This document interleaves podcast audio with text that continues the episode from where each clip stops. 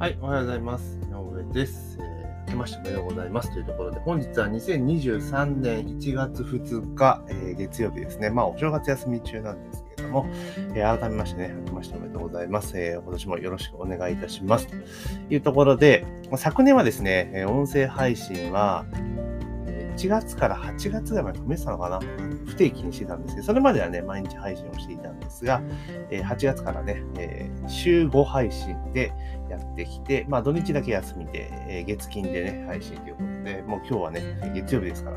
えー2023年一発目というところでお届けしていきたいという思います。で今日のテーマなんですけれども、えー TikTok ですね。TikTok についてちょっとね、今後、今年はそろそろですね、えー集客面でも TikTok っていうのはやっぱ活用した方がいいぞというようなお話をしていきたいというふうに思います。よろしくお願いいたします。えーまずはですね、え番組の購読とフォローをね、忘れずにお願いいたしますというところです。番組の購読とフォローを忘れずにお願いしますというところで、まあ、ここ数年、まあ、3、4年ぐらいですかね、TikTok っていうのがすごい話題になってきて、まあ、ものすごく、えーユーザー数が増えていると。で、どうしてもね、えー Z 世代とかね、若い者向けの、えー動画、短尺動画のね、ツールっていう思いが割れがちなんですけれども、最近はもう徐々にですね、幅広い年齢層の人が、まあ、TikTok を見るというところと、あとなんとなくイメージで TikTok で誰かが踊っている動画をね、見るぞというような、えー印象が強いんですが、実はずっと見ていくと、もうかなり状況は変わっていて、あの、いろいろな業種業態の方が、えー自社の宣伝とかね、えアピール、PR とかそういうのに使っているというところになっています。ですから、え今までは TikTok とか若者のツールだから関係ねえやって思ってた、ね、方々もですね、今年ぐらいからそろそろですね、え使い始めないと、ちょっとまずい状況になるんじゃないかなというふうに、まあ、まずい状況っていうか、え周りにね、使っているところとの差が出てしまうんじゃないかなっていう懸念があります。ですから、まあ、TikTok っていう部分に関しては、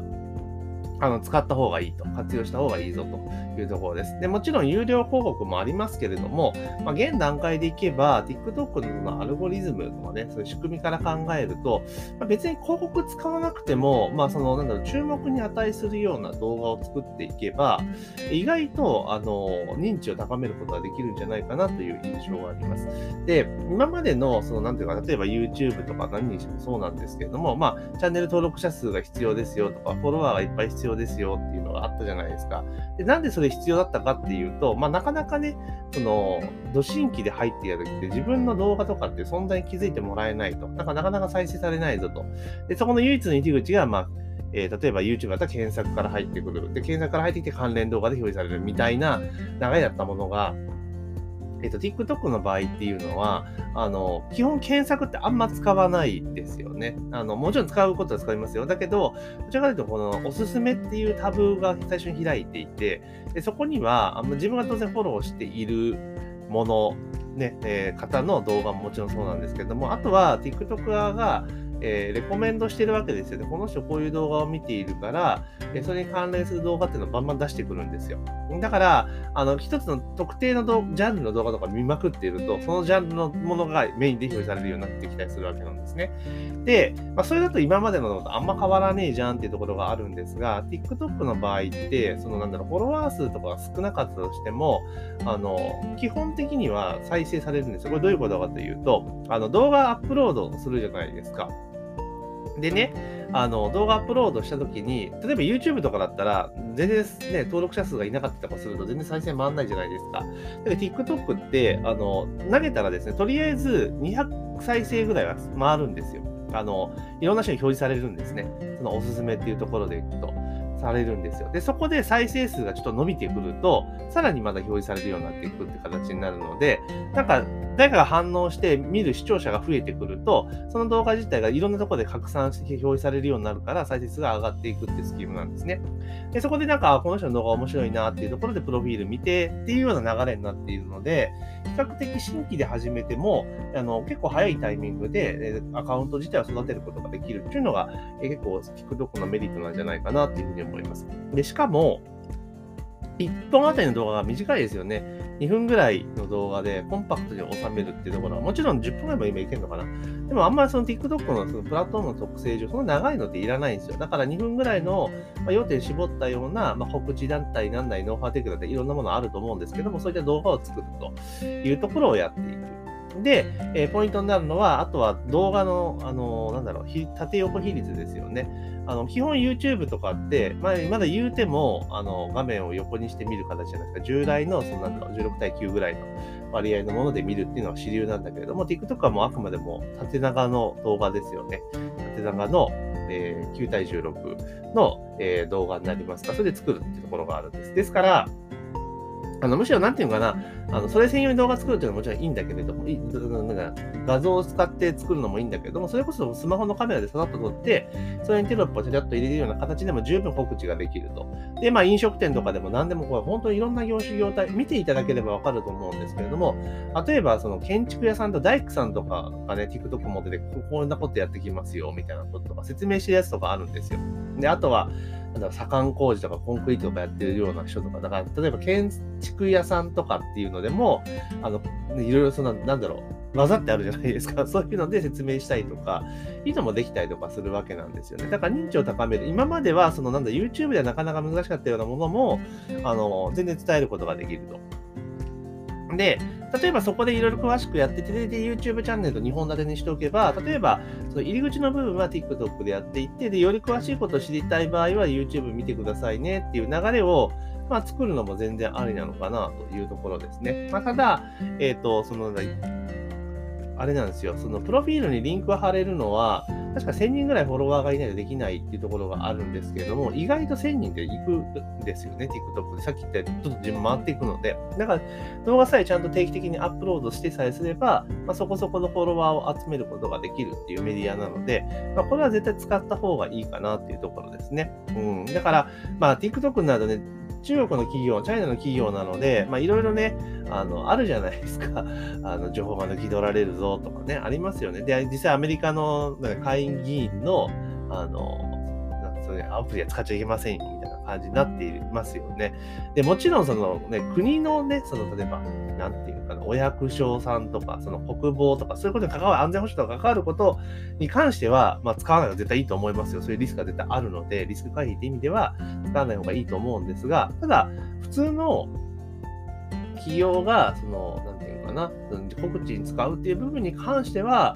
まあ、そこまで神経質になる必要はないんじゃないかなっていうふうに思います。うん。だからもちろんね、そこの部分って人それぞれ考えがあると思うんですけれども、まあ、使えるものはうまく活用していくぞというところだと思うんですよね。だから結局その、なんていうの、民間の場合っていうのは自分で全部リスクは自分で取らなければいけないので、で今、えー、すごくね、TikTok 使われている方って多いっていう現実を考えれば、当然集客するときにね、鉄則は人がいっぱいいるところで集客するのが一番効率いいじゃないないですか。ね、誰もいないようなところでね、あのチラシ配りしませんよね。チラシ配りするようなもんなんですよ。だから TikTok ってね。だから、したら、いっぱいユーザーがいるところで配った方が効率がいいっていうのはもちろん言うまでもないんで、なので、あの、積極的に TikTok っていうのは今年2023年は、あの、使っていった方がいいかなと。で、もちろん、その、TikTok 一本足打法だと、仮にね、その、なんていうかな、TikTok 自体が利用は規制されるぞっていうことになった場合には、そこで一個集客チャンネルが、パネルがね、バチッと切られちゃうことになっちゃうので、それは当然、あの、プラッ、これは TikTok に限らず、どのプラットフォームもそうなんだけれども、一本足打法は必ず危険なんですよ。だから例えば、さっき言った通り、えー、入り口を今 TikTok で使うと。で、そこから、えー、YouTube につなぐっていう動作を一個作っておけば、仮に TikTok がポシャったとしても、あの、YouTube チャンネルが残っているわけですよね。だから入り口の部分はまた今度別のね、チャンネルを作ってそこから流していけばいいっていうことになるから、だから当然 TikTok 攻略しつつ、そこじゃない別の流れも作っておかなければいけないっていうのはあるので、まあどのみちですね、まあ集客チャンネルの一つとして、えー、TikTok っていうのは今そう旬ですから、絶対使ってた方がいいぞというふうに思います。だからまあいろいろね、不安になるような要素もね、情報としてありますけれども、ただ、えー、目の前にね、機会があるっていうことあれば、それを、えー、可能な範囲というか、えー、リスクをね、まあ、ちょっと頑張って抑えていくような形でですね、使っていった方がいいですよ。使わない方が逆にリスクなんじゃないかなと。えー、自分ちは使ってないけど、ライバルが使ってれば、当然ライバルの方が優位になってしまうってことを考えれば、まあ、使った方がいいんじゃないかなというふうに思います。まあ、ただ、注意点はね、その、なんていうのかな、あの、例えば、その、